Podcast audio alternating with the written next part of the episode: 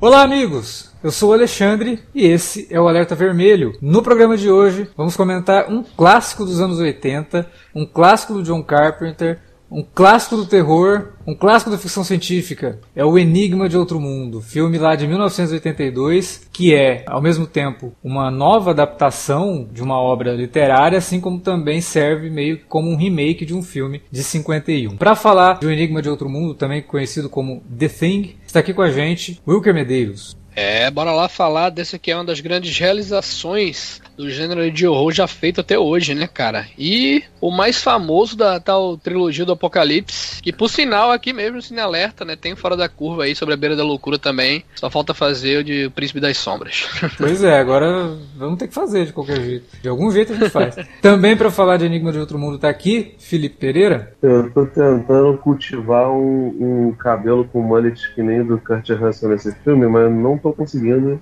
por culpa da calvície. Pô, já tentei, é difícil, É isso, é fica, fica esquisito. A calvície não deixa. É, não, O calor não deixa, é, porque não chega um ponto tão- também que fica difícil aguentar. Ah, brother.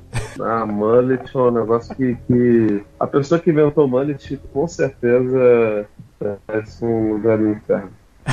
Também com a gente para falar de Enigma de Outro Mundo, Angélica Helles. Olá, amigos. Estamos aqui para gravar sobre um filme onde o pessoal tá passando frio e a gente morrendo de calor aqui, um calor senegalês, hein? Até tentei na, na, na hora de rever o filme imaginar aquele frio para tentar tirar um pouquinho do calor, mas não deu certo não. Continuou fazendo muito calor aqui, não dá. Tem gente que assiste filme com neve e sente frio, e né? Pro, e pro quarto que tem ar-condicionado e, e ver, cara. Porque isso é culpa do Vilker também. E sugeriu a pauta logo no verão. Podia ter, Ah, ter, ter mas, um pouco, ah, né, mas a- o detalhe é que na minha cidade, aqui em Recife, tá caindo um vendaval.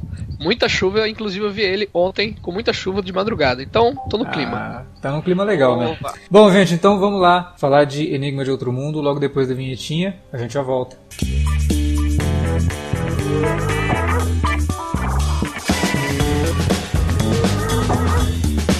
Agora ficou mais fácil ajudar o Cine Alerta a manter o conteúdo no ar e a produzir mais podcasts. Além do padrim.com.br barra cinealerta, onde você pode escolher um valor e contribuir mensalmente e ainda participar de um grupo secreto no Facebook para ter acesso antecipado aos programas, você também pode nos ajudar toda vez que for comprar aquele livro, filme, quadrinho ou o que mais você estiver precisando. É só entrar em cinealerta.com.br barra ofertas e conferir uma lista sempre atualizada das melhores ofertas disponíveis na Amazon e em vários outros sites. Você também pode encontrar produtos relacionados aos temas dos podcasts e o melhor, qualquer compra feita a partir de um link que você abriu no nosso site já garante uma ajuda pra gente. Ajude o Cinealerta a continuar produzindo esse conteúdo que você gosta. padrim.com.br barra Cinealerta ou faça suas compras a partir de cinealerta.com.br barra ofertas. Fique agora com o podcast.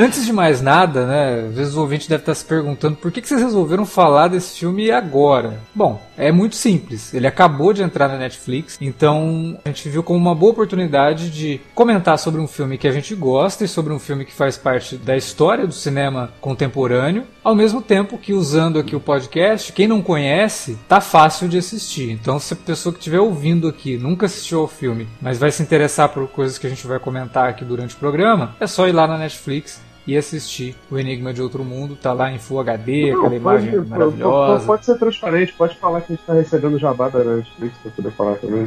Ah, quem dera, né, se a gente tivesse. Pode falar isso não, senão o pessoal acha que a gente tá ganhando dinheiro pra fazer isso, e aí deixa de ajudar a gente no padrinho. São pobres. Colabora no padrinho, por favor. Bom, o Enigma de Outro Mundo, como eu falei ali na introdução, né, ele é baseado numa obra literária, que é o livro. Aliás, não é nem um livro, é um conto chamado Who Goes There, do Campbell, John W. Campbell Jr. foi publicada lá em 1938 na Outstanding Science Fiction, que era uma revista de ficção científica, de contos de ficção científica, pulp, né, da época dos pulps, e ele era o editor dessa revista, ele se tornou o editor da Outstanding Science Fiction. E ele escreveu esse conto, Who Goes There, inclusive sob um pseudônimo, que era o Don Stewart, porque como ele era o editor da revista, talvez ele tenha achado que o pessoal ia achar meio esquisito, né, porque já que ele era o editor, vender um conto para ele mesmo, né? Então ele usou um pseudônimo é, ao mesmo tempo que era o, o editor da revista. E nessa, nesse conto a gente tem ali uma situação muito parecida com o que a gente vê no filme do John Carpenter, principalmente no filme do John Carpenter. Tem a estação de pesquisadores, né, que também envolvem alguns veteranos e tudo mais, se veem enfrentados por uma criatura alienígena que cai ali a grande ameaça vem por conta dessa criatura conseguir copiar qualquer ser vivo. Ela se transforma em qualquer ser vivo e aí cria toda uma, uma, uma situação de extrema desconfiança e tem todo o lance de que cada um precisa saber quem que é quem. É, e você vai lendo aquilo, você às vezes vai imaginando até que o próprio, os próprios personagens principais talvez não sejam é, quem eles dizem que são. Né? Então cria toda essa atmosfera de paranoia que ajuda a levar a história de uma forma bastante interessante. Na verdade é o grande apelo, né? principalmente do filme do Carpenter. Eu não, eu não lembro se eu consegui. Eu acho que eu já li, eu passei o olho muito tempo atrás nesse, nesse ponto se eu não me engano, até no, no, no, idioma original mesmo. Então, assim, eu tenho realmente pouquíssimas lembranças, porque meu inglês é, é, bem, bem macarrônico, né? Mas, assim, é, é importante deixar claro para o ouvinte, e isso atravessa não só a obra, como todo o estilo literário é, de contar histórias através de, de pequenas, pequenos trechos, né? No caso contos, e passa também pelas adaptações do, do cinema, o autor do, do conto, Isaac Asimov, Ray Bradbury, até o Arthur Conan Doyle, uns anos atrás, com a, a Magazine, com, com o Sherlock Holmes, é, publicavam esse, essas histórias pequenas, essas, essas historietas, em revistas, e eles precisavam que tivesse algum tipo de apelo, né? alguma coisa que, que chamasse atenção. Então, essa questão da paranoia que o Alex está falando é um, um negócio fundamental pro, pro pro, o autor, já que aparentemente é, é, a paranoia é um tema que, que corre o, o, o, mundo desde sempre, né? A versão de 51, né, que é, é The Thing of From Another World, que aqui no Brasil o Monstro do Ártico, Engraçado que Enigma de Outro Mundo é uma boa, uma boa tradução pro, pro nome do filme original, né? Exatamente, eu acho que se arrependeram depois, né? Deve ter faz sentido, né? Tudo bem. Assim, é, o filme de 51 ele lida com uma questão da, da, da paranoia, é, de não só do, do, do, do, medo estrangeiro, e aí ele vem mais ou menos meia década depois da, da Segunda Guerra Mundial, e a questão do Atomic Horror, né? Envolvido, obviamente, com a, com a questão dos alienígenas. E o Carpenter depois vai apelar para uma, uma, uma questão de, de paranoia da, da Guerra Fria, né? Da, da guerra que, que você não sabe exatamente quem é seu inimigo, que qualquer pessoa que está do seu lado pode ser um, um traidor ou pode ser um espião. Então, assim, a, a, paranoia é meio que a linha guia entre todas as adaptações. Eu realmente não lembro muito bem como é a adaptação de 2011, 2012, não lembro exatamente qual o ano da, da, da outra. Ela segue, é, ela segue bem a do Carpenter. Ela, ela segue bem é, essa questão da paranoia. É, é um prequel, né? É, prequel, é um do, prequel. dos eventos que aconteceram. É bem legal cara, também, cara. Eu vi na época, eu, eu achei legal. Eu, eu lembro que na época eu achei legal também, mas ela é bem esquecível, Brad. Eu não lembro de, de quase nada. Mas assim, tanto o filme de 51 quanto essa versão de 82, que é a que todo mundo adora, né? Por os animatronics e, e, toda aquela coisa. Fora essas coisas todas, tem essa questão da, da paranoia que é muito, muito fundamental. Então, tenho isso em mente. Asimov, Ray Bradbury, o próprio Philip K. Dick, a maior parte dos autores de ficção científica não lançavam os contos em livros. Depois tinham compilações. Eles lançavam é, em revistas e essas Sim. revistas precisavam ter algum apelo. É, e o John Campbell, ele foi extremamente importante para divulgar a ficção científica numa época que ficção científica ficou muito tempo, inclusive, né, sendo como algo menor, uma literatura, baixa literatura mesmo. Mas ele foi fundamental para revelar um grande número de autores, né? Né? É, sobre, ainda sobre esse conto literário aí, que o Felipe já, até, já passou uma vista e tal, não sei se você já leu e conhece mais a fundo e tal. Além da história, né, desse lance do desconhecido e do discutir, né, o que é humano, né, do o que é realmente a humanidade, então que a gente vai discutir mais para frente, mas a gente vê que esse filme, principalmente o filme do Carpenter, tem muita coisa do Lovecraft e de muitos temas que ele aborda e até de visual de criatura e tal. O conto É. original tinha muito isso, descrevia muito dessas coisas assim e tal também, ou Tinha- é mais parte da. Até a, a- a ilustração, na verdade, que acompanhou o conto, que é- ficou muito famosa e tal, ela é bem Lovecraftiana, assim. Ela tem uma, uma, uma pegada de criatura bem do Lovecraft e é contemporâneo Ah. a ele, né? É, ela E tem mesmo. todo o lado cósmico também, né? que Sim, de horror cósmico. É, Mas que na época também isso nem era um gênero, né? Isso acabou se tornando um, um subgênero do, do- da ficção científica e do terror com o passar do tempo, né? Acho que não se tinha muita noção de que se estavam criando uma, uma, uma tendência ali, né? Tanto Lovecraft como o próprio Campbell. Mas eles foram extremamente importantes e influentes. Realmente, o que veio depois pega muito disso. O próprio Alien, né, cara, bebe muito dessa fonte. Sim, Um- sim, sim. um dos, dos problemas do Enigma de Outro Mundo na época do lançamento foram as comparações com Alien, né? Porque a ambientação é parecida, não tem como negar isso. É um filme que. Mas são filmes de. Um é, um é bem. É bem mais elegante, é bem mais soturno, É. então assim, o outro é mais explosivo, mais Mas, visceral, a, né? mas é a ideia de você estar preso num lugar sem qualquer contato Sim, com sim. o resto da civilização, sendo amedrontado por, uma, por, um, um monstro, né? E tá todo mundo junto ali, e, é um por um que vai ser. Quer dizer, é parecido, Pô. a estrutura é muito parecida. Pô, e o filme foi estrear no mesmo dia do. do mesma semana aí do Blade Runner, né? Tá Não, a gente vai pode- falar, a gente vai falar disso depois, mas inclusive já adiantando, né? A gente tem um podcast aqui no Cine Alerta, foi um dos primeiros que eu gravei inclusive aqui no Cine Alerta. Ainda não não era membro fixo, inclusive, sobre o verão de 82, que foi uma explosão de coisas assim que aconteceram naquele verão em termos de filmes, que é até hoje impressionante, sabe? E o Enigma de Outro Mundo, ele foi meio que vítima disso, assim como Blade Runner, porque eles estrearam no mesmo dia, os dois tiveram um marketing muito errado, muito ruim, e foi duas semanas depois da estreia do ET. Tipo, tava todo mundo querendo assistir ET. Ninguém queria saber do Enigma de Outro Mundo e muito menos é. do Blade Runner. E, e propostas absolutamente diferentes, né? cara? Exatamente. Mas depois a gente entra mais nesse viés, né?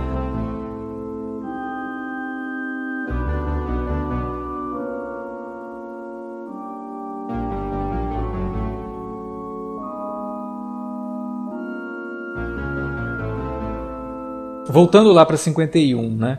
O filme de 51, que tinha o nome de The Thing from Another World, né? Que é um nome bem legal também, bem, bem chamativo. Ele tem produção do Howard Hawks, né? E dizem até que ele foi dirigido pelo Howard Hawks. Existe uma lenda em volta disso tudo que foi o Howard Hawks. Quem não tá ligando o nome à criatura, o Howard Hawks é também o cara que fez o Scarface, né? Tem vários outros filmes, inclusive Scarface, a refilmagem de 81, né? Do, do, do Brian De Palma. Então é um filme que o de 51 que ele não é tão fiel ao, ao conto. Ele faz algumas alterações, principalmente em relação ao monstro. O filme não se apega ao lado de transformar, né? Da, da, da questão do monstro se transformar em qualquer pessoa. Então ele não tem tanto essa questão da paranoia de desconfiança de qualquer um pode ser o inimigo. E ele trabalha mais com a ideia do monstro desfigurado, né? Tanto que na época lá, quando o filme foi produzido, é, eles perceberam que não dava para fazer muito do jeito que estava descrito no livro, que o livro descreve o monstro com três olhos e tal, um negócio bem, bem viajado cai na, na, na, no mais fácil. Alguém pega e fala, ah, vamos fazer então um monstro estilo Frankenstein. Se você vê o monstro do The Thing original, é bem Frankenstein mesmo, só que com uma pegada mais vegetal, né? Tanto que depois ele é até chamado de Homem, homem Cenoura, que ele parece um,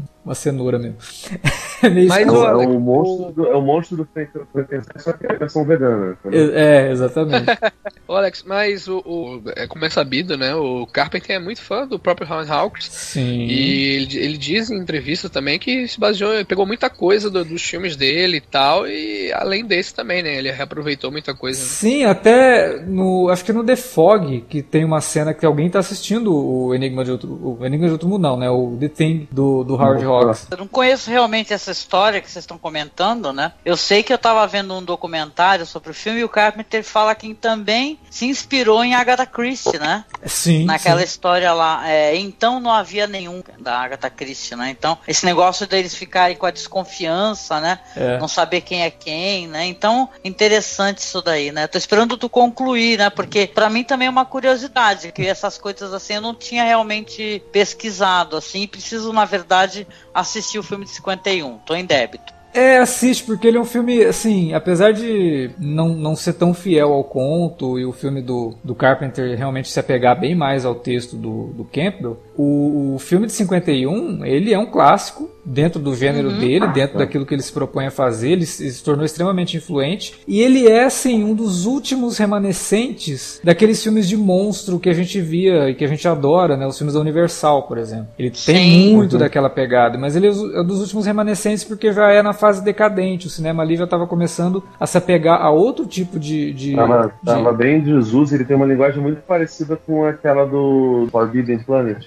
Que é o Planeta Proibido mesmo. geral, né? Ah, O Planeta Proibido, sim. Sim, sim. Eu, Tipo assim, ele, ele é porque o Planeta Proibido pra mim ele é bem mais explícito nesse sentido, mas assim, ele tenta, ele tem um pouquinho de vergonha de ser exatamente o que é o filme de monstro, aquelas continuações baratas do, do lobisomem, da múmia, do, dos Aham. Dráculas que tinha Bela Lugosi e tal. Mas pô, cara, tem momentos ali que são muito bons, sabe? O problema é que o filme realmente carece, assim, o, o final dele ele é meio, meio jogadão, ele é meio anticlima, e o espectador que for ver hoje, ele tem que se municiar de, de toda uma paciência para entender como é que era a, a, a forma como se fazia cinema na época, né? Ah, É, enfim, também, que- também, a questão é que o, que o Carpenter nesse, nesse outro filme, O Enigma do Outro Mundo, ele não fez a- só, só terror, né? No filme carrega muito essa questão do, da ficção científica, né? De logo começar no espaço e tem, tem todo um, apelo dramático também, né? Não tem esse, esse viés assim do filme É, antigo, mas. mas, o, Sim. ma- mas o filme antigo, ele também tem um bocado disso. Ele só não tem tanto apelo dramático. Mas a, tanto a, a, a carga do terror quanto a ficção científica são bem presentes ali, cara. A questão é que, pô, o Carpenter quando pega, ele coloca um gore absurdo, ele bota umas criaturas que são muito maneiras. Sim. E aí, Ah, sim, tipo, ainda, maravilhoso. tem- ainda, ainda, ainda me, me, me coloca a música do Ennio Morricone, um elenco que tá bom pra caramba, que tu olha se tu, tu, tu, tu realmente, apesar de ter lá o Kurt Russell, apesar de ter brother de peruca com, com, com sobrancelha de, de fios brancos e o cara com, com cabelo castanho, apesar dessas coisas todas, você vê muita realidade ali na, na- naqueles personagens. Todo, todo mundo todo mundo é meio feinho, sabe? É, Não, ninguém ali é galanzão. É, uma, uma outra curiosidade sobre o filme de 51.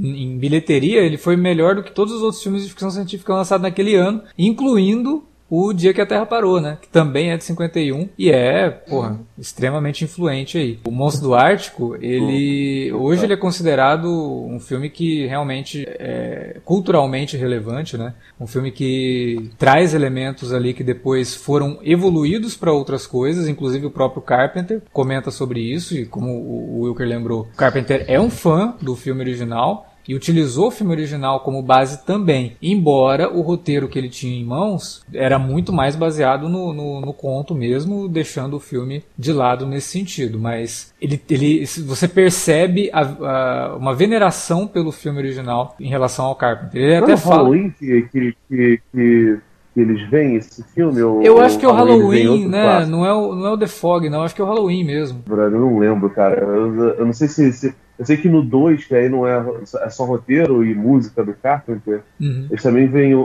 tem uma cena de outro filme clássico também, que eu não sei se é o original lá da Vila do- do- dos Amaldiçoados. Mas assim, o Carpenter é muito doidão, porque ele gosta de pegar os filmes clássicos e repaginar bem é, ao estilo dele, né? Que, que, que tem toda essa carga meio, meio satânica, meio, meio demoníaca, né? De, de uma perversão que não é exatamente é, sexual, mas visualmente é muito impactante. né? É, é muito doido, porque o, o outro lá, o filme que agora não me recordo o nome, aquele da- das criancinhas de cabelo grisalho, Os- o- Não, a não, Cidade dos Amaldiçoados, não. Isso. a diferença dos dois filmes é ainda maior do que, do que entre o Monstro do Ártico o Enigma do Outro Mundo. Eu também gosto de, das duas versões, assim como eu gosto da, das duas versões dessa, dessa daqui. É impressionante como assim, ele consegue modificar tudo e ainda assim ser extremamente é, reverencial. Porque a atualização que ele faz aqui é muito boa. Porque no, no, outro, no outro filme, você tem personagens femininos e masculinos convivendo ali. Aqui não, aqui é só, só homem, só cara metido a machão, os caras acham que, que são os bambambam, bam, bam, os, os, com todo respeito aí, os pita grossa, e no final das contas não, né, velho? Eles estão ali pra é. se fuder mesmo. O diretor fala que achava que ia ser mais fácil, né? Pra ele ser, ficar só homens em cena, sendo que tinha mulheres no, no outro filme, né? Eu vi ele falando no documentário, é, né? Tem, tem duas atrizes. Ele até comenta que ele ficou com medo de colocar alguma personagem feminina, porque ele sabia que invariavelmente, se alguém iria pedir, sabe, da produção, assim, porque assim, o The Thing, o Enigma de Outro Mundo do Carpenter, que é o nosso foco aqui, ele foi um filme encomendado para ele. Não foi um projeto que ele pegou e foi fazer, chegou no estúdio e falou: Ó, oh, tem uma ideia aqui. Não. Tanto Sim. que passaram Passou vários. Por, pela mão de. É. é, Top Hooper foi cogitado, quem mais? John Landis, né? Exatamente. Muita gente, né? Bom, é o tal negócio, né? O cara, ele, ele, eles queriam logo um cara que tivesse contrato com o estúdio, né? Exato. E na época quem tinha era o Top Hooper, né? Pois é. Aí, como era um filme que ele sabia que o estúdio iria colocar a mão de algum jeito, ele ficou com medo se ele colocasse personagem feminina, alguém chegaria e falaria: não, mas ela tem que ser o par romântico de alguém. Ah, sim. E ele não queria isso. Porque é um projeto com grande orçamento, né? E é. tal, né? É curioso que no novo, no novo não, né? No, na prequel de 2011, né? A protagonista é uma personagem feminina, porém é um filme que não tem conotação sexual, assim, sabe? Isso, em nenhum momento. É, exatamente. Ele... É, é muito bom isso. É, e falando até sobre essa questão do Enigma do Outro Mundo ter nenhuma mulher, até na equipe técnica nem havia mulher, cara. Tinha na uma. verdade, tinha, tinha na uma verdade, mulher, tinha. né, que, é. que, ela, ela ficou grávida, né, e tal, aí teve que sair e tal, aí foi contratado outros Não, caras pro lugar vem dela. cá, mas é, uma das mulheres, assim, que tá na equipe técnica, no caso, na equipe é, é relacionada a efeitos visuais, né? Sim. Ela tem um trabalho maravilhoso, gente. A Susan Turner, Isso. ela fez a miniatura do início do filme, né, porque ela é uma artista é, é super supervisora de questão de miniatura, porque a gente não está falando disso, né? Inclusive uma sequência completa ela fez as miniaturas no final, que ia ser tipo stop motion, né? Com um cara fodão do stop motion, só que o Carpenter achou que não ficou legal, não ficou legal e acabou, né, é, cortando isso tudo aí. E, e no filme em si tem uma única participação, que é a voz do computador, né? Que o Kurt Russell tá operando lá, é a, é a mulher do Carpenter, né? É Ela e, que ele, e, e, que ele destrói, inclusive, o computador no começo. Porque o filme começa de um. Chama de vagabunda. Essa vagabunda tá mentindo. É, essa vagabunda tá roubando. É, mas eu acho essa cena fundamental pra gente entender as motivações do personagem do Kurt Russell e pra entender o que ele faz no final, né? É, a gente não vai entrar. Tudo bem, vai dizer que é spoiler, é um filme de 40 anos de idade. Mas como a gente está fazendo assim, para quem não conhece e quiser conhecer, tá na Netflix, não vamos entrar no, no, no, mérito de como que o filme termina. Mas a forma como ele termina é extremamente fiel ao que a gente vê o Kurt Russell fazendo naquele comecinho dele jogando contra o computador. Ele é o cara que ele não aceita perder de forma alguma e se ele colocou na cabeça que ele vai ganhar, ele ganha, mesmo que ele ah. tenha que, que trapacear para isso.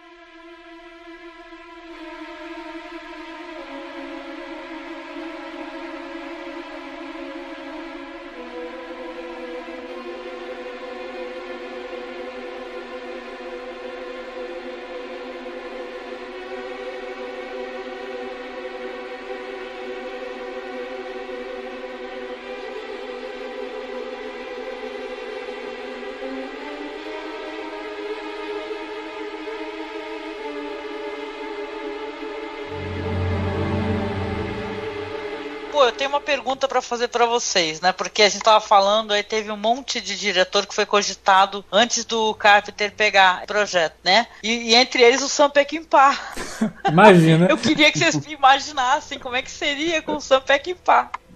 Olha, né? o enigma do outro mundo. Eu não, sei, eu não sei como é que seria com o Sam Peckinpah. Eu sei que se fosse o Toby Hooper que você falou lá, cara, dificilmente não ia ter alguma, alguma vampira pelada correndo que, que nem foi no Força Sinistra que eu, aliás, acho maravilhoso, cara. Ah, assim, é, que bom. Seria mais doido, seria mais doido. Que bom que você tocou é, nesse assunto, porque eu acho que esse filme ele tá numa vibe muito interessante de filmes de paranoia, né? Questão social uhum. de paranoia, é, como Força Sinistra, como Invasores de Corpos, né? Exatamente. Esse negócio de, uhum. ah, é aquela pessoa não é a pessoa que você conhece, né? Será que, que ela quer fazer? Ela quer sugar a tua vida? ela é comunista? Exatamente. É né? Pra mim, esse é, é o grande apelo do filme, sabe? Eu, eu assim, adoro o, a maquiagem do filme e acho assim, acho não, né? Isso é dito por qualquer estudioso de, de, de, de, maquiagem e qualquer profissional de maquiagem, que é o filme que fez um monte de profissional de maquiagem se tornar profissional de maquiagem. Porque ele, ele, se você gosta daquilo e você tem, sei lá, 18 anos, você vai querer estudar para fazer aquilo. Mas para mim o grande... Não, meu filho, meu, meu filho estuda é, cinema e já fez curso de maquiagem, já. Ah, é, inspira as pessoas, gente. Não, exatamente. Pra caramba. Uma palavra, né? duas palavras. Robert Botin, né? É. Esse cara, cara é o cara tinha 22 anos na época e já tinha feito feita por uma assassina já e tal. É. E o cara é um gênio, pô. É inacreditável o que ele criou, sabe? Assim, novamente, né? Voltando para aquilo que eu falei lá da, dessas influências do Lovecraft, ele tem uma, uma coisa de conseguir conceber formas e algumas criaturas assim que meio que a mente humana, pelo menos até aquele momento, assim, não, não conseguia tentar raciocinar, pô, o que, que eu tô vendo aqui na minha frente e tal, assim, a, a, forma que ele, que ele fez aquilo ali, ele pegou realmente é, influências é, cósmicas e tal, e criou de um, de um jeito que a gente fica tentando entender o que diabos é aquilo ali, sabe? Um monte de rosto, de tentáculo. É, ele, ele, ele fala pro, pro Carpenter, quando o Carpenter chama ele e tal, ele fala assim, ah, tá, peraí, um monstro que se transforma em qualquer pessoa, qualquer ser vivo. O Carpenter, é, isso aí. Bom, então ele pode se parecer com qualquer coisa, né? Literalmente qualquer coisa coisa. Eu não preciso ter uma base de como que ele é exatamente. Eu não vou fazer tipo um monstro da Lagoa Negra que se transforma em alguém. Eu não vou fazer pegar um Frankenstein e fazer aquilo. É, é basicamente isso. Falar, ah, então beleza. Qual foi a grande sacada dele? Quando ele está na fase que ele ainda não conseguiu se transformar em nada, é como se ele unisse pedaços de tudo de que ele já se transformou, inclusive de outros planetas. Então ele joga ali eh, formas humanas, mas tem umas formas ali que não são humanas. Que é a dica que ele dá de que aquele monstro ele já passou por outros planetas e por onde ele passou ele assimilou, né? Então toda a grande trama em volta daquilo é o pessoal tendo que destruir essa criatura para que ela não saia daquele confinamento, porque se ela sair, eles até falam, em pouquíssimo tempo a população humana inteira seria contaminada Sim. por ele, né? 27 mil horas ela ela seria extinta já e tal. Pois é. é legal que eu, eu tava lendo a respeito que o Stan Winston também é, participou do, da criação dos desenhos e tal também, né? Ele participou da primeira sequência dos cachorros. Porque o, o Robert Bottin, ele tava muito, muito enrolado, porque era muito trampo. O cara praticamente ficou vivendo lá, né? Ele não saía mais de lá nunca. Dormia lá, ficava por lá mesmo. E era muito trampo, fora as merdas que dá, né? Durante a utilização do que ele fazia lá, explosão no o Caraco, né? Tem muitas histórias interessantes, né, nesse sentido. Porque é justamente aquilo, né, que é que faz o grande lance do, do que o Lovecraft trazia, e ele dizia que alguns seres, né, quando ele, quando ele descrevia que a mente humana não conseguia conceber porque alguns seres, na verdade, não tinha nem forma, era através de som, né? É. Então ele, ele, ele conseguiu, ele meio que pegou e traduziu, velho, essa de uma maneira muito boa, assim, nada pasteurizado, que nem muita gente tenta fazer as coisas do Lovecraft. Eu acho que ele conseguiu captar e despertar em mim também, assim, pô, que danado é isso, velho, que eu vi assim, a primeira vez que eu vi isso aí, pô. Pois é, mas foi um fracasso de bilheteria, as pessoas não gostaram disso, né? De ver o gore, né? Alguém abrindo outro ser, né? Para tirar as entranhas, né? E tal. Então, é, o pessoal não, não recebeu isso bem na época. Eu acho que também estava esperando uma ficção científica mais limpinha, né? E não era nada disso, era, era entranha, era gore. E era o, o terror na época, nos anos 80, o terror não era tão forte mais, né? Assim, já tava. Muita gente já não fazia e tal. Ah, tanto é que, o, que o grande último filme lá do Ridley Scott era um filme muito calcado em sci-fi, né? E tal. É, não, ele tava mais na coisa do slasher, né? Tava, tava na onda do slasher ali, e, e que é o Fred da vida, os Jason, os Michael Myers, essas coisas todas, realmente estava pegando ali no gênero de terror. Esse era um filme que resgatava uma coisa bem primordial do cinema de terror, que é o filme de monstro mesmo, e que tinha, como a Angélica falou, toda a questão da paranoia, que para mim, como eu tinha comentado lá atrás, é o fundamental do filme. É, o maior apelo para mim desse filme é esse. É, é, a temática que ele tenta abordar e como que ele mostra que num micro universo ali que ele cria com todos aqueles personagens, inclusive no, no, no, conto original, se não me engano, são trinta e tantos personagens. É que seria impossível você fazer um filme com trinta e tantos personagens. É. Eles reduzem isso. Não é Game of Thrones, se, né, pô? Pois é. Se reclamam, se reclamam que nesse não tem desenvolvimento, né, dos personagens, imagina.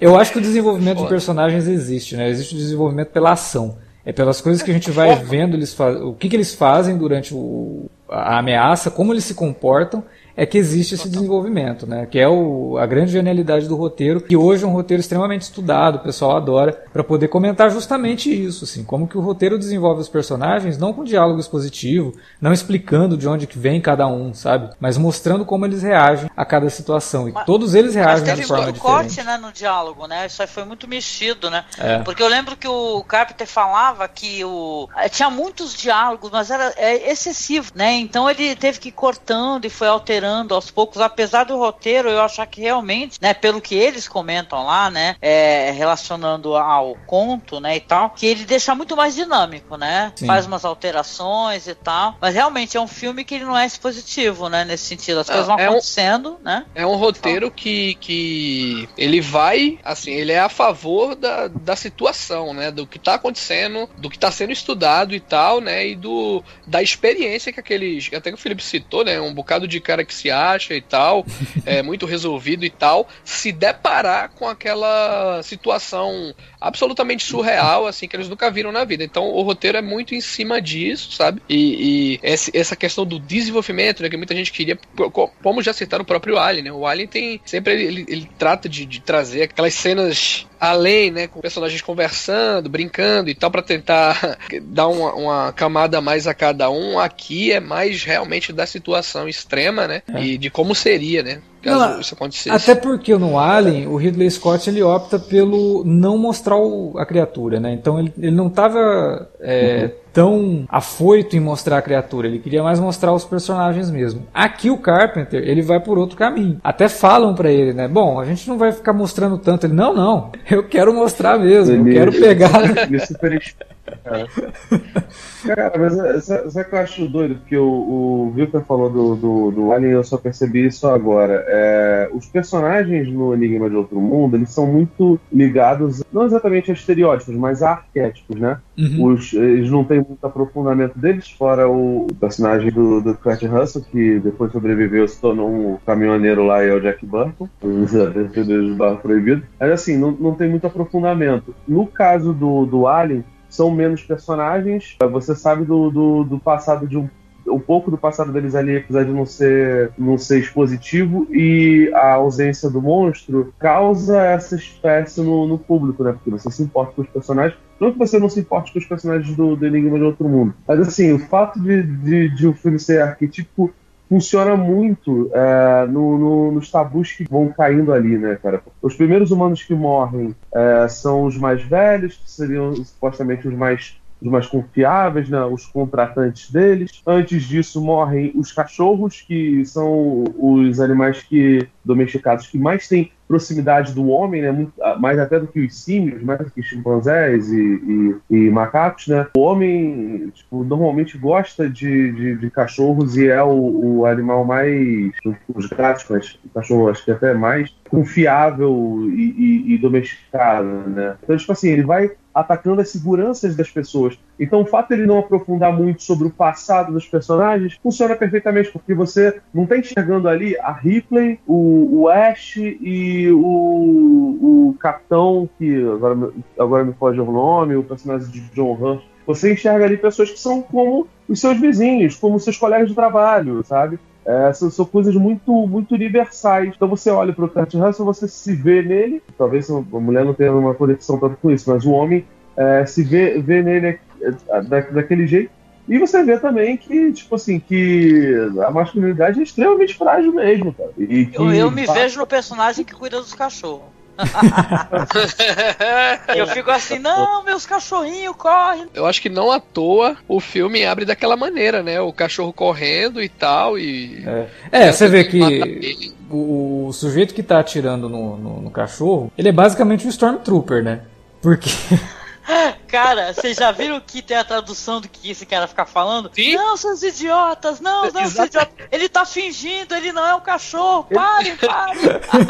tá falando, não, e leva e o cara, novamente, é os moldes do Horde Hawks, né? O cara chega, não, o território é meu, toma um tiro aí na cabeça, filho da puta. Não sei nem o que você tá falando, mas é isso mesmo, a gente vai te matar em vez de te matar o cachorro, cara. É, sabe? É, Vou nem perguntar por que, que você tá tentando matar o cachorro, mas, pô, se o cara, tá tentando, é. se o cara tá tentando é. matar o cachorro, ele não é uma boa pessoa. Então eu não tô entendendo o que ele tá falando, mata logo. Ah, não. O, o, Davi não gravou com a gente por conta disso. Ele falou: primeira cena tem um cachorro. não, não quero. Essa... Aliás, esse cachorro é um achado, né? Que é um cão-lobo, né? Sim. E tal. É impressionante como atua para caraca. É o Jeb, né? É, ele é fantástico esse cachorro. Mano. Ele tem um momento que ele vai andar no corredor e aí ele vai entrar num lugar, aí ele para, vai e. Perfeito. Cara, é Eu muito. Eu ia citar essa cena também. Ele tá vindo, ele de repente olha para outra porta e olha pra porta e volta, aí aí entra na cena e tem a silhueta de um cara assim na sombra. Caralho, é, devagarinho. Aí é porque não, é, um, e... é, um, cachorro, é um cachorro do método. É, é do método. Não, mas o ator, né? O ator que contracena com ele, que é esse cara dos cachorros aí, que o, o barbudinho do cachorro, que não, barbudo tá cheio, né? Mas é o barbudo do cachorro, ele fala que realmente esse cachorro, e ele tinha essa atitude, quando ele tava assim meio parado, olhando, o pessoal ficava com cagaço dele, na verdade. Falava assim, ó, ninguém se move muito rapidamente e tal, porque ele não, ele é um cachorro, uma, não era só um cachorro, né? Era um cão que tinha mais, é, um cão misturado com lobo, ele tinha muito de lobo dentro dele. um Rex Siberiano então mesmo. Então, não, assim. disse que era um. Tipo esses que puxa trenó, né? Não, é. não sei. Não, ele é maior que um Husky, inclusive. Se percebe quando ele passa pelos, pelos personagens. E, ele a é atitude gigante. dele realmente era uma atitude meio esquisita, assim. De... Esquisitíssima. Não, é. esquisitíssima. Ele parava, olhava. Não, ele abraçando, assim, ele né? abraçando o camarada lá e olhando para trás, né? Enquanto o outro atirava no início é foda, né, cara? Não, e hoje a gente tá vendo aí, tá estreando o filme com o Harrison Ford lá, que ele atua com o cachorro, e o cachorro é CGI, né? Todo feito oh, porra, por é captura foda. de movimento, né? Porra, a gente não precisa disso. Caralho, nem eu... mais cachorro tô querendo colocar, malandro. Pois é, não, eu até entendo uma cena perigosa, você querer substituir pra não, obviamente, não machucar o cachorro. Mas, porra, tem uma cena não, que eles mostraram lá que é. Vai, vai, vai, vai, vai defender Andy Serkis fazendo cachorro também, pelo amor de Deus. Não. Então, aí tem uma cena lá, tem uma cena lá que vai mostrar no, no filme do Harrison Ford, que o Harrison Ford joga um graveto e o cachorro vai buscar para ele e traz, né? É um cara, velho. Caralho. É um que sujeito merda, que tá ali. Nem Marley, nem Marley eu vai, tá, vai ter mais nessa porra lá do mar. que pariu. Eu, eu fiquei imaginando a, o bom humor do Harrison Ford tendo que passar por isso. Deve ter adorado. Mas voltando pro Enigma de Outro Mundo, né? Essa ideia de como que ele relaciona a Guerra Fria, né? Tá no auge ali da, da desconfiança, tá no momento em que o cinema trouxe um monte de filmes com o tema da Guerra Fria escancarado, mas ao mesmo tempo também trouxe muito filme que falava sobre a Guerra Fria dentro de uma situação metafórica. E o, uhum. o que o, o Carpenter faz aqui é justamente isso: é pegar aqueles personagens e trabalhar isso para analisar as relações humanas de desconfiança. Então você vai percebendo que em determinado ponto do filme, ninguém é bonzinho, sabe? Ninguém ali confia em ninguém, então naquele momento, a partir daquele momento, qualquer pessoa pode dar um tiro na cabeça de outra. E é o que acaba acontecendo de certa forma. E o personagem do Kurt Russell depois tem que lidar com isso, né? Então, tem umas coisas que o filme coloca que para mim valem muito mais do que os sustos, do que o, o, clima de suspense, de terror, que obviamente são maravilhosos. Mas... Ele brilha de um lado Exatamente. e brilha do outro também do ponto de vista temático né, e metafórico né, também. Pois é, e, e, eu acho que o Carpenter faz isso muito bem e depois ele vai se aprofundando cada vez mais nessa temática né, e traz outras obras também que acabam fazendo isso. É, Não, então... é, fala muito a respeito do humano, né, dessa questão do, do desconhecido e tal, e do, do, porquê isso é especial, né, quem a gente considera realmente humano, né, quem, porque o pessoal julgava né, os russos e tal, não, eles são, são robôs robôs e tal, né? É. É a ponto da gente duvidar a gente mesmo. Ele fala muito também do medo, né? De perder a humanidade, da nossa individualidade mesmo, né? E no Sim. filme as pessoas lutam para não se transformar numa coisa que parece ser uma pessoa, mas por mais que tente parecer, não é, sabe? Assim, é, é, é- é muito explícito assim o que ele tá discutindo ali, sabe? Visualmente. Ah, sim, não, concordo contigo. E é, é claro, porque a- a- uma das primeiras cenas, a gente tá falando dela, do, do cara perseguindo o cachorro, o cara não fala a língua deles, né? Eles não tentaram se comunicar, né? E atiraram no cara, entendeu? Porque o cara não fala a mesma língua que eles. Então já tá aí é, colocado nessa questão da desconfiança, né? Quando você não consegue entender o que a pessoa quer fazer e tal. Mas no caso deles, eles, eles se falam, se entendem, só que a qualquer momento não, não pode ser a mesma pessoa, né? Basta ter ficado sozinho com o alienígena, é muito Cara, interessante. É. O ápice é lá quando a turma se reúne lá dentro, né? Desconfiando um do outro e todo mundo pronto pra atirar no amigo, né? E o filme se preocupa, assim, em desenvolver cada um daqueles ali. Ele, e, o- e o McCreed, tipo, de repente resolve fazer um teste. E toda a sequência, né? Desde, desde ele entrar ali com desconfiança, né? E tal. E ele pega uma dinamite pra se explodir, explodir todo mundo e tal. E toma as rédeas ali da situação. Mas, pô, ele pegar o troço, fazer o teste lá do sangue, toda aquela cena é muito brilhante. Eu, eu acho que é um dos pontos altos, assim, do filme, sabe? Que esse filme é muito louco. O, o que mais me chama a atenção nesse filme, desde antigamente, desde que eu era guri, muito além desse, desse disso que, que a gente tá discutindo, né? A composição do filme e a atmosfera que os caras conseguem criar, sabe? Assim, é, desde o cara, o Dean Kanner criando essa paleta azul, assim, com pouca iluminação, e do, do lance da- das pistas de recompensa, né? Que a gente já falou aqui do cachorro, do idioma e tal. Eu acho que o filme tem um ponto de vista técnico, né? O Carpenter sempre foi muito conhecido por isso, mas é brilhante, assim, como ele consegue criar duas coisas muito fodas, porque ele, ele tem dentro da, daquelas instalações lá é, uns planos muito fechados, né? E tal, e a gente fica sempre procurando o que porra tá acontecendo ali e tal. Ao mesmo ponto que quando ele sai naquelas cenas externas é tudo muito aberto, né? O que causa aquela sensação tipo de isolamento, cara, e também Sim. de uma claustrofobia ao mesmo momento quando os caras estão lá É. dentro, né? É um ambiente assim, o clima extremamente opressivo, assim. É, Eu, eu não lembro. O teu Felipe citou o Morricone e tal, mas o Morricone meio que trabalha em função do Carpenter, porque se você pegar a trilha dele, é muito em cima do, do Halloween, do Fogo de Nova York, sabe e tal. Então é, é um filme que, que conversa com o que o Carpenter já fez e consegue criar esse climão, assim, de bruma assassina mesmo e tal, sabe? Até engraçado você falar isso do Morricone, porque o Carpenter queria o Morricone justamente porque ele queria um tom mais europeu pra trilha sonora. Ele falou que ele não queria fazer a trilha do Enigma de Outro Mundo da forma como ele trabalhou com trilha sonora anteriormente, né? Que é mais voltada pro sintetizador, ela é mais marcante e tal. E o Morricone, ele cria uma trilha que ela é emblemática e ela, como você falou, se comunica com a obra do Carpenter de certa forma, mas ela é muito mais contida, né? Ela é muito mais ali só na, numa batidinha, e aí ela vai subindo, mas depois também ela tem uma, uma um instrumental muito mais minimalista, né? Não tem grandes notas ali.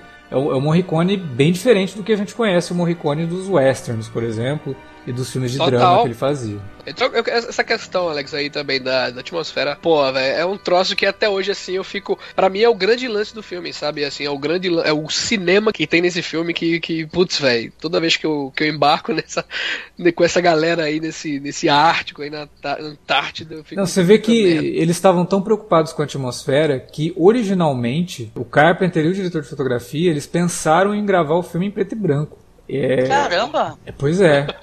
E a Universal não ficou meio relutante assim, porque eles achavam que se fizesse o filme preto e branco depois ficaria difícil de vender os direitos para exibição em TV e tal. Aí o diretor de fotografia que é o Kander, né, ele sugeriu diminuir o máximo possível as cores. E ele faz isso durante o filme, principalmente nas cenas internas e, obviamente, nas cenas externas que a gente só tem o branco da neve. Né? É, nessas cenas que mostram mais ah, planos abertos, o filme não tem muita cor mesmo. Mas quando ele tá à noite, que ele usa e abusa da, da iluminação azulada, cara, é muito legal. E aí depois ele faz o contraste com o fogo também, né? Por conta da- do, do lança-chamas lá do personagem do, do Kurt Russell. Eu acho que isso é fabuloso. E, a- e ajuda muito na atmosfera e, obviamente, que a atmosfera do filme é um dos pontos mais marcantes, né? Mas, sei lá, eu, eu, eu prefiro que a atmosfera seja também criada pelos pontos do roteiro que discutem aquilo que a gente estava falando antes, né, do, do, da questão mais temática. Nada disso funcionaria se não fosse uma Sim. união de todas as partes, né? Eu acho que tudo ali é, é muito bem Funciona estruturado para funcionar como um conjunto. Né? Então, se a atmosfera é tão boa, perfeito, é porque perfeito. existe uma história interessante sendo contada ali por trás que faz com que você se importe com tudo aquilo e você entre naquele universo. E ele é um filme que ele não é um filme muito agitado, né? Ele é um filme mais paradão e tal. Até a Angélica tinha falado a questão dos diálogos, cortou muita coisa, é, porque uhum. poderia atrapalhar no, no, ritmo do filme. E ele não tem um ritmo muito frenético, não. Ele realmente demora um pouco para pegar e tal, mais pro final que ele, que ele vai numa, numa, numa toada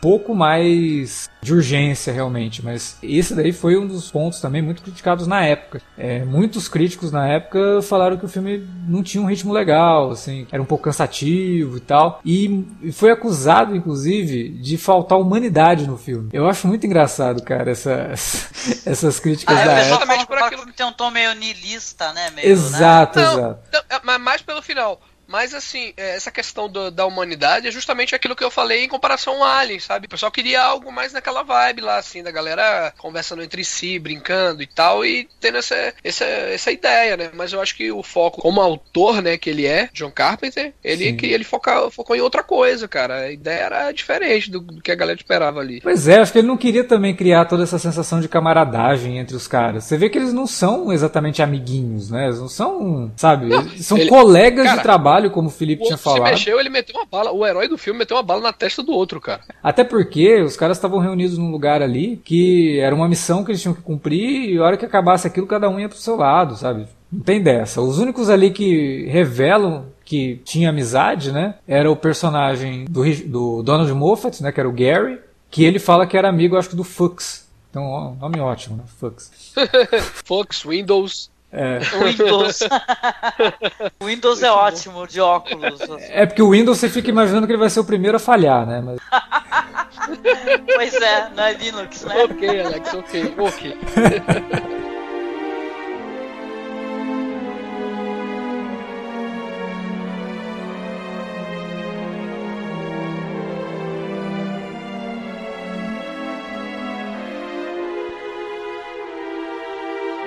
Mas entrando na questão mesmo de recepção do filme, né? É, como a gente tinha discutido no começo, ele estreou num momento maluco do cinema que foi o verão de 82, que começou em maio com filmes como Conan o Bárbaro, Mad Max 2 e Rock 3. Esses, Ai, fodeu, né? É, esses três filmes estrearam em maio, né? Aí em junho estreia o ET. E por um, uma ideia ridícula da Universal, resolveram colocar o trailer do Enigma de Outro Mundo junto com as cópias do ET. Porra, não é o mesmo uh. público, né, gente? Eles achavam que não, mas o filme, o ET, filme do Spielberg, vai dar um monte de gente, então a gente vai vender esse filme pro máximo de pessoas possível. Tá, mas o que, que adianta? Você tá falando com o cara que não é o cara que vai ver teu filme. Não, é porque eles contavam também muito com o nome Carpenter. O Carpenter já era o Carpenter, né, cara? Já tinha é, feito. Pois é, mas, mas, não é o mesmo público. Mas não é o mesmo público, né? Não tem jeito, né? Exatamente. É verdade. E o filme não tava. A Universal não tava muito confiante com o Enigma de Outro Mundo porque foram exibidos, né, feitas aquelas exibições testes e o público não tinha é, se relacionado muito bem com o final proposto pelo Carpenter, que é o final, mais ou menos o final que a gente acaba vendo mesmo no filme. Era o final que o Carpenter queria, deixar um final em aberto, fazer com que o público ficasse questionando o que aconteceu ali, o que, que aqueles personagens acabam fazendo no final do filme. Mas era um final que o público que estava assistindo como teste não estava aceitando. E aí a Universal pede pro Carpenter fazer um final mais feliz.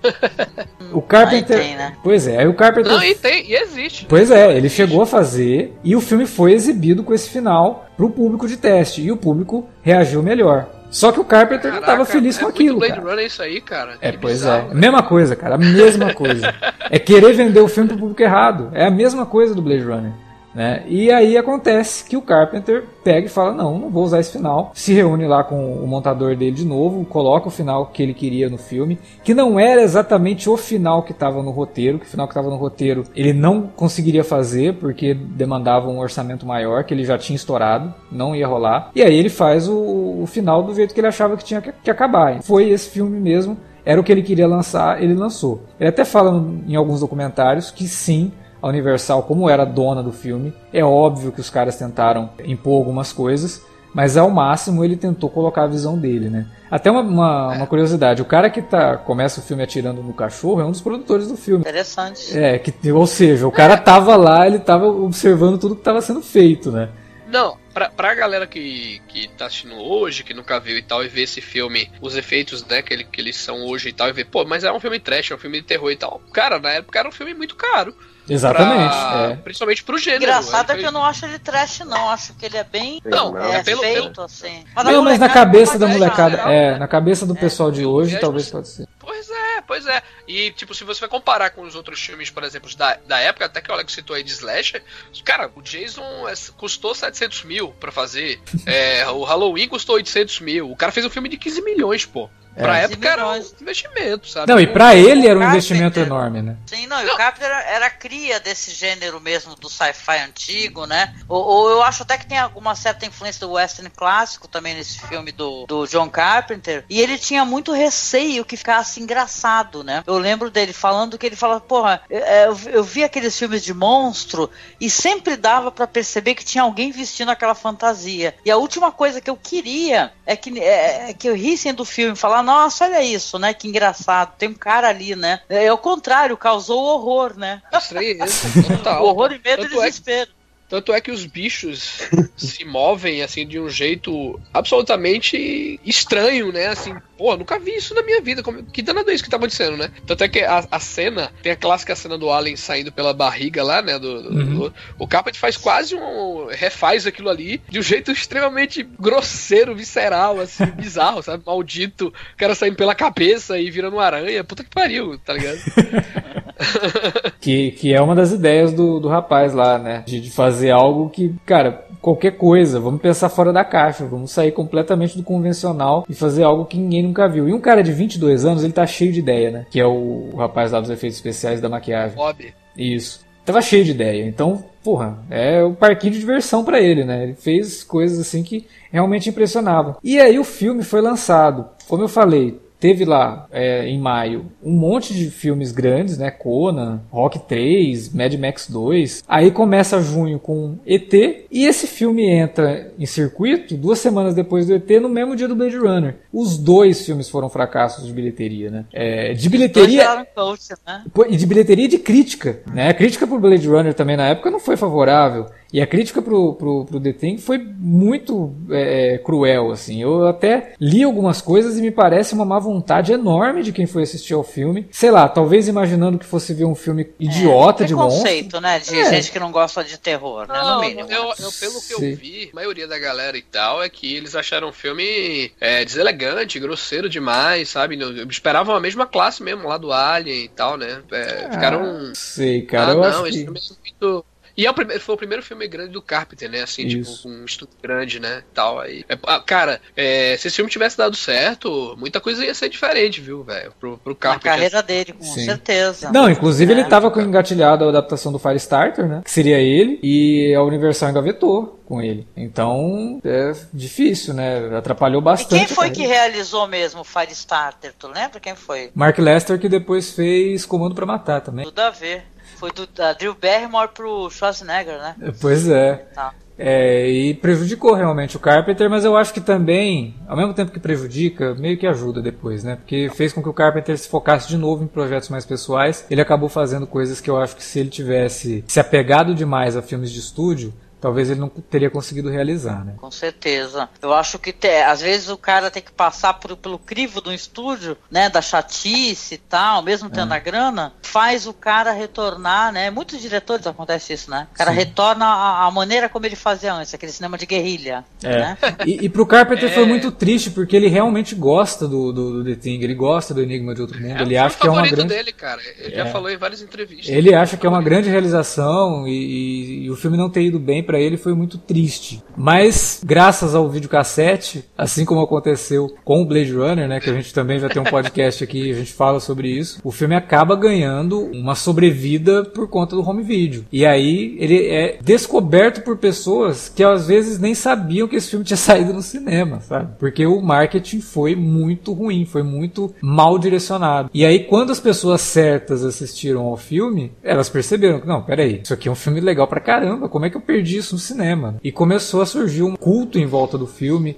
uma legião de fãs em volta do filme que fizeram com que ele hoje seja considerado um marco, como eu falei no começo do podcast, da carreira do, do Carpenter e do cinema de terror e de ficção científica dos anos 80. Não tem como você falar de filmes dos anos 80, de ficção científica e terror, sem falar do Enigma de Outro Mundo. A gente tem aqui, uhum. porra, é, Stranger Things, né? Uma série que todo mundo adora, faz um monte de referências aos anos 80 e tudo mais. O Demogorgon é a primeira vez que a gente vê a criatura quando ela sai do cachorro, cara. É a mesma coisa. Com certeza, com certeza. Até hoje né, que, esse filme que parece influente. uma flor, né? Exatamente. Lembra do Robert Botin falando na entrevista? Ele agi, parece uma flor, mas quando você para a cena, para o frame, é, é, dentes lá dentro, dentes do cachorro. Isso. Saca? É bem louco isso. É vários dentes de cachorro, várias, várias bocas de cachorro. Exatamente. E isso é extremamente influente. Tanto é influente, né, que o Felipe até falou, pô, tem o filme lá de 2011 que eu nem me lembro direito. Exatamente, não lembro porque, apesar de ser um filme filme legal, um filme ok, não é um filme ruim. Mas ele é totalmente derivado do filme do, do Carpenter. Ele, ele, ele, ele tá situado no mesmo universo do filme do Carpenter. E ele usa ele, os ele, ele é derivado, mas ele é respeitoso, viu? Sim, gente? mas ele Quem usa os artifícios. assistiu, pode sim, assistir. Sim. É. Aliás, no final, no final do filme, não vou contar, claro, mas tem uma aparição de uma nave incrível. Assim, igual eu fiquei de boca aberta. Caralho! Não, eu. Entendeu? Eu claro que não é a mesma coisa. Não, eu gosto muito da abordagem dos personagens, velho. Nesse filme, é. assim. É, e a construção do cenário também. Ele não é um filme vagabundo. Não é tipo a refilmagem de The Fog. né? É, não é a refilmagem de The Fog que fizeram com o Tom Welling, sabe? Aquilo é uma nojeira, velho. Esse é filme é foda, velho. É tipo, eu, eu, eu, me surpreendi, né? Porque eu vi ele, eu acho que ele não saiu no cinema aqui. Eu vi ele depois e tal, assim. É, que peguei, né? Pra home video e tal. Uhum. E é muito interessante. E essa nova protagonista aí, vida pela Mary Elizabeth Winstead, é muito boa, velho assim, cientista e tal. E é, é, bem digno o filme, assim, sabe? No, é. Eu não eu uhum. desmereço de forma alguma. Então, assim, e, ele tem algumas continuações, né? O Enigma de Outro Mundo, mas não no cinema. Ele tem umas continuações que foram lançadas em quadrinhos pela Dark Horse, no começo dos anos Continuação direta, Alex? Assim, continuação tipo, direta. Continuação direta. O personagem sim. do McCreed e tal, assim? Sim, sim. O Carpenter gosta. Ele fala que ele leu e ele, como ele não vai fazer mais nada em volta do filme, ele fala que beleza, se quiserem levar como continuação informação oficial, pode ler aí que, que, é, que é bom, é legal, eu curto. Tem um jogo, né? Tem um, tem jogo, um jogo, que continua. Isso, isso, tem um jogo pra PS2, né? Isso, isso. Que o Carpenter, inclusive, também aparece lá, ele, ele, ele dubla um personagem, faz uma aparição lá. Não sabia disso, maneiro. Pois é. O jogo é bom, inclusive. Ele é bem. bem tem uns reviews bem, bem favoráveis quanto a ele. É, esses quadrinhos da Dark Horse nunca saíram no Brasil, então para conseguir isso é meio difícil. Mas quem conseguir, quiser tentar a sorte, é, alguns deles têm uma arte muito legal. Isso daí tem realmente, assim, eu não. Bom, fiquei curioso, tem, tem, alguma ideia, assim, da história um pouquinho, assim, da, da trama? Cara, são quatro é. minisséries, cada uma se situa num tempo diferente. A primeira, ela se passa 25 horas depois do filme original, assim, ela imediatamente depois, já mostrando é, algumas coisas envolvendo os personagens, e aí tem toda uma saga envolvendo a criatura, são histórias isoladas, mas você vê que tem uma progressão de história ali. Vale a pena conferir, já que o Carpenter Puta, aprova, né? A gente, é, a gente esqueceu de falar até, velho, que quando os caras vão visitar, os americanos, né, vão visitar lá a estação norueguesa, né, que, uhum. que aconteceu a merda lá e tal, aquela cena linda que eles encontram uma coisa da nave lá e a estação Sim. explodida e tal. Mano, aquela cena que mostra a criatura, entre aspas, original e os caras. Mano, isso aqui, porra, é essa? É um homem? Que isso? É muito assustador aquilo, velho. Não, e essa cena toda é muito bem feita porque ela envolve matte painting, né? Que é aquela técnica de você filmar um pedaço do cara e depois. Cara, porra, e é perfeito, cara. Se, é perfeito. Tem foto de bastidores deles andando na neve. Aí você vê que eles andando na neve é tipo uns dois metros de neve e o resto é tudo uma grama verde. E aí daqui Pode eles só colaram os caras na neve e você não percebe não, isso no o filme. O filme não se passa na tarde, né? É um estúdio em Los Angeles, né? Exatamente. Não, mas tem, tem os momentos que eles gravam no Alasca ou então isso, no Canadá, isso. né? É, é tem umas cena... histórias famosas até de Pro... não, é ônibus mais, é deslizando. Sim, externas, né? É. Isso, isso, aquela cena que, do helicóptero, essas coisas assim e tal. Segunda mas, unidade, né? É... A famosa segunda isso. unidade. É, é, curioso até que os que a Angélica começou dizendo, pô, a gente vai falar de um filme, a gente tá morrendo de calor e tal. Pô, os caras estavam gravando ali em 4 graus Celsius e tudo mais, morreu de frio e tal. Mas fora tava 38 graus, bicho. É, tava um verão infernal, né? Os caras tava todo mundo ficando gripado, todo mundo ficando doente, né? E não podia. Tinha uns que iam, iam ter que almoçar com a maquiagem. Aí chegava lá maquiagem nojenta, né? O pessoal não queria que eles comessem ah, no restaurante, divertido, né? Desculpa, Já imaginou o elenco do filme todo maquiado do jeito que eles estavam mais pro final do filme, indo almoçar num restaurante, pô, os caras olharam, é. pô, o que, que é isso? Vocês estão de sacanagem, é. não vou entrar aqui. É, o cara até fala assim, se quiser pode me deixar num cantinho, eu sei que ninguém quer olhar pra minha testa, né, que tem um buraco, né, no meio da minha testa, né, mas eu, eu, acho que esse filme tem uma coisa muito legal, também já que a gente tava falando sobre, é, até para além da questão da estética dele, né, a, que ele discute, é uma ameaça que ele tem de, de uma uniformidade coletiva, sabe? Seres humanos eles estão perdendo assim a sua individualidade né? Você vê assim, esses homens, né? Cada um tem características muito interessantes, né? Kurt Russell é aquele cara que você já vê que ele é um cara meio impaciente, já quebra lá o computador de xadrez. O outro anda de patins por ali, ele é todo cool, né? E tal, ficou ouvindo músicas maneiras e tem uma vibe boa, né? Cada um tem uma característica. Aí o médico tá olhando naquele computador, que eu acho que aquele computador dele é maravilhoso, né, cara? Que ele revela a porra toda, né? Ele fala, ó, é o seguinte, não tem jeito não, vai dar merda, entendeu? É basicamente isso, né? Mas é interessante como, né, é, é, você vê que é, os monstros querendo é, mimetizar, assim, os seres humanos, né, que tem tantas características diferentes. Isso também eu acho que é uma questão que dá pra gente fazer uma análise, né? Sim. Por quê, né? Porque que esses seres vêm de outro planeta, né? O que, que eles podem simbolizar, né? Pensamentos diferentes, né? As pessoas não gostam de quem pensa diferente, né? De é. si, né? Então vamos uniformizar. Né, essas pessoas, né? Ter todo mundo pensar igual. Então é curioso, né? E isso, inclusive, é totalmente dentro do filme abordado em um, um diálogo bem pequenininho, bem simples assim. Toda vez que o personagem do Kurt Russell confunde norueguês com dinamarquês. Ah, é, esse sueco, né? É, ah, esse sueco. É sueco. Não, não é sueco, aí é. Aí o cara fala, não é sueco, pô, é dinamarquês. Né? Exatamente, assim, né? por quê? Pra ele é tudo, é tudo a mesma coisa, sabe? Tipo, se não sou eu, uhum. o resto é o resto. Né, o resto é tudo igual. Se não faz parte do nosso mundo ocidental, norte-americano, capitalista, o resto é o resto. O resto é comunista. O personagem do Kurt Russell sai pra neve com aquela touca, a cara toda escondida e uma porra de um chapéu na cabeça de cowboy, mano. né? Cara, Nada é à toa, é, né? Eu, eu, eu até tinha lido um texto sobre fazendo uma comparação com esse filme, só que esse filme precede, né, o que foi o horror daquela época, mas nessa época depois que foi redescoberto em VHS e tudo mais, estava muito em voga, é, um cara fez um texto muito foda, velho, falando assim sobre essa questão do medo, né, da, da dessa paranoia e da infecção de um para o outro e tudo mais, ligando a própria AIDS, sabe, ali nos anos 80 e tal. Como esse filme uhum. cresce e, e, abre temas, né, para discussão, né, cara, é, é foda isso aí. O cara porque fala isso, né? Ele fala que dá para relacionar com doença sexualmente transmissível. Mas eu acho que o filme é muito mais rico até do que isso, entendeu? Ele, ele ultrapassa essas questões, né? Até porque aquele It Follows também tem isso, né? Sim. A maldição é passada como uma doença sexualmente transmissível. Mas eu acho que ele tá muito mais na vibe da questão de do, daquele olhar assim viesado pro outro, sabe? É. Sim, do, da individualidade, do indivíduo, né? uhum. né? Do humano, né? De, de, a gente se reconhecer como humano e enxergar a outras pessoas também, sabe? A gente já discutiu isso aqui, realmente é, é grande mote, né? Do... Não, e agora, assim, falando um pouco sobre o legado do filme. Como a gente falou, teve lá o filme de 2011, que é uma, uma prequel dele, mostra ali o que aconteceu justamente na estação dos noruegueses, conecta, o final dele conecta com o começo do, do, do, Enigma de Outro Mundo. Mas mais do que isso, o que existe de série de ficção científica que copia descaradamente o Enigma de Outro Mundo não está escrito. Inclusive, uma das nossas preferidas, Arquivo que é Arquivo X.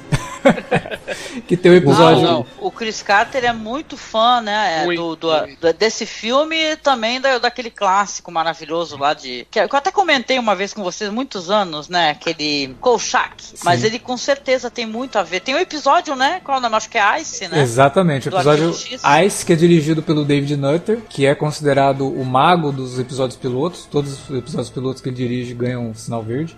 Ele, inclusive, dirigiu o episódio piloto de Smallville, de Arrow, dirigiu episódio de Game of Thrones, inclusive. Ele é um diretor bem, bem conceituado dentro da, da TV e escrito pelo Glenn Morgan e pelo James Wong, que são dois dos melhores roteiristas que passaram por Arquivo X. E é um episódio que nitidamente é influenciado pelo Enigma de Outro Mundo e pelo conto Who Goes There, né, que é do John Campbell. Eles até falam assim que um dos motivos também do episódio ficar tão parecido com o clima do Enigma de Outro Mundo é que existia um membro da equipe técnica que tinha acabado de entrar ali, que era o Grammy Murray, né, que era um designer de produção, que trabalhou no Enigma de Outro Mundo. Então eles juntaram o útil ao agradável e realmente fizeram um episódio uhum. muito parecido. Quando eu assisti, quando eu fiz maratona de Arquivo X, que muita coisa de Arquivo X quando eu vi pela primeira vez eu acabei pulando. Não assisti pela TV é, e a gente até falou isso no programa que a gente gravou sobre Arquivo X, que as emissoras exibiam os episódios em ordem trocada, e às vezes você assistia, às vezes não, porque nem sempre você está disponível para assistir o episódio na hora que está passando, né?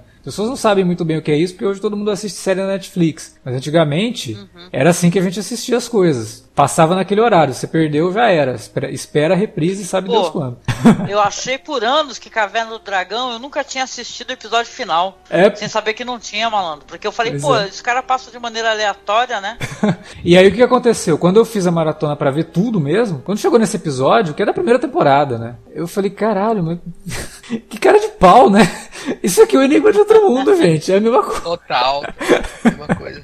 a ambientação e tudo é muito igual. Mas também teve vingança, né? Porque Fringe depois copiou esse episódio do, do Arquivo X. É, não pela... É a cópia da cópia. Pois né? é, não pela ambientação, ele não se passa numa estação no Ártico nem nada, mas o lance de ser um microorganismo que estava é, perdido há milênios e é descoberto e é infecta as pessoas, o Fringe vai lá e copia do Arquivo X. Então, tá tudo em casa, tá tudo bem, não tem problema nenhum. tá perdoado, né? Ladrão que rouba ladrão, 100 anos de perdão. Mas o episódio do Arquivo X é bem legal. Tem inclusive a Felicity Huffman nesse episódio. Maneiro. Eu preciso rever, na verdade. Adoro maratonar. Não, Arquivo X é uma série que dá vontade de ver toda vez, assim. Todo ano me dá vontade de ver alguma coisa da série, porque é, é muito legal. Principalmente os episódios fechados, sabe? Esses de de caso da semana uhum. que eram muito legais. E além disso, tem um livro que ficou muito famoso, que é a adaptação do filme, que até o, o, o autor desse livro, né, que é o Dean Foster, que ele também escreveu a adaptação do Alien para literatura, ele fala que ele se sentiu mais estranho, porque, porra, como é que eu vou adaptar um livro baseado no roteiro de um filme que já é adaptação de outro livro? É, é bizarro, é como se falasse ah, vou fazer uma adaptação do filme Duna, né? Pra quê? Mas a adaptação dele é super fiel e vendeu pra caramba depois, assim, muita gente acabou, é, quando descobriu o filme, foi atrás do, do, do, livro e acabou comprando o livro errado, né? Comprou o livro que adaptava o filme, não o livro que deu origem ao filme. Caramba, Por né? conta do nome, né? Porque o nome do livro que, que originou é Who Goes There, né? Você olha pra capa do livro, você não fala que é o Enigma do Outro Mundo, The Thing, nem nada disso. Ah, a gente esqueceu de falar que anunciaram uma refilmagem, né? O quê? Não. Sério? Sério. não. Por quê? Pra quê? Pô, sei lá, né? Já, acho que já deu, né? Vamos remasterizar o que já tem. Eu acho que foi até pela Blumhouse, se não me engano. É, pela Blumhouse. É, pela Blumhouse Mas mesmo. Tá, tá, tá, na mão de quem isso aí? Ou é só fofoca de não, eles... fazer e não tem diretor? Não, ainda nada. não tem nada. Eles anunciaram realmente que, que vai fazer, é, tá em desenvolvimento, que vai incorporar elementos do filme, do Enigma de Outro Mundo, assim como elementos do Monstro do Ártico e também do, do, do livro. Então, sei lá.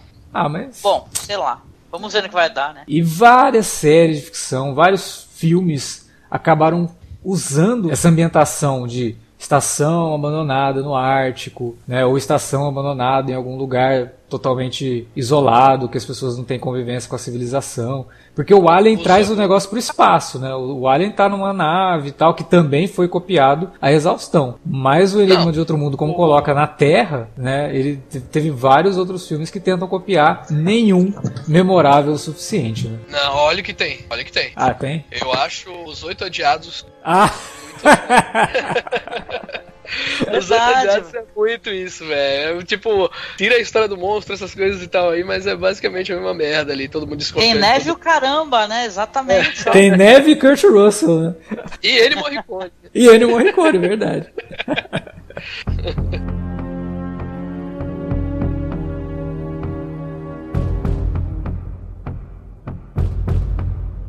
Bom, era isso que a gente tinha para comentar sobre o Enigma de Outro Mundo. A gente espera que vocês tenham gostado do programa. A gente espera que, se você não assistiu ao filme, tenha ficado curioso o suficiente para ir lá na Netflix e assistir. Ou, sei lá, aluga aí naquela locadora vocês conhecem, que também tem. É, assista. Não, só não deixe de assistir o Enigma de Outro Mundo. E depois vem aqui nos comentários, fala pra gente o que, vocês acham desse filme, o que, vocês acharam desse filme. Também você pode falar com a gente no e-mail alertavermelho.cinealerta.com.br ou nas redes sociais facebook.com.br cinealerta ou arroba cinealerta no Twitter. Você usa as redes também para divulgar o nosso conteúdo.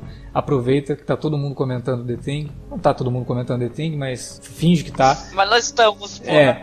E avisa aí pra sua lista ah, de contatos cara, que a gente tá falando desse filme. falando aqui essa semana aí e Tem, né, pessoal? E deu tempo a gente querer gravar esse cast, né, na despedida do Zé do Caixão também, que voltou aí, ah. a gente falar de terror e tal. E para quem não conhece a Angélica, tá ouvindo pela pela primeira vez o nosso podcast, ou pela primeira vez um podcast, né? Eu acho difícil não conhecer a Angélica, essa pessoa já ouviu vários podcasts. Angélica. Ou eu não tô em todos os lugares. Não. Ah, não sei, viu? Acho que não tá em todos, mas já esteve. já passou é. por todos os lugares. Angélica, o pessoal para te encontrar, como é que faz? Pô, quem quiser conhecer um pouco do, do que eu gravo com o meu queridíssimo namorado lá no, no blog que tem. A, nosso trampo já tem uns 10 anos, né? Só que a gente fica trocando de blog volta e meia, mas esse daí tem se mantido, né? Que é masmorracine.com.br. A gente fala de séries clássicas, a gente tá para voltar a falar sobre Além da Imaginação, a segunda temporada. Falamos sobre muito cinema alternativo, né? E, cara, e a gente também tem um canal no OKRU. Vou, vou te passar o link você coloca o link aí do nosso canal, que a gente publicou lá no, no OKRU, que é uma rede maravilhosa russa, né? Ou seja, o bicho pega, né? Tem de tudo, né? e a gente tem um canalzinho lá chamado Cineclube da Masmorra e a gente publicou uma, um documentário sobre o The Thing aí, muito legal, com depoimentos dos atores, o pessoal que trabalhou. E, cara, eu agradeço demais o convite aqui, eu adoro vocês, sou, tô sempre escutando, não perco um podcast, escuto, divulgo, sou aquela pessoa engajada mesmo. Então, fico muito grata pelo convite, né? E espero ser convidada novamente. A gente te agradece com certeza.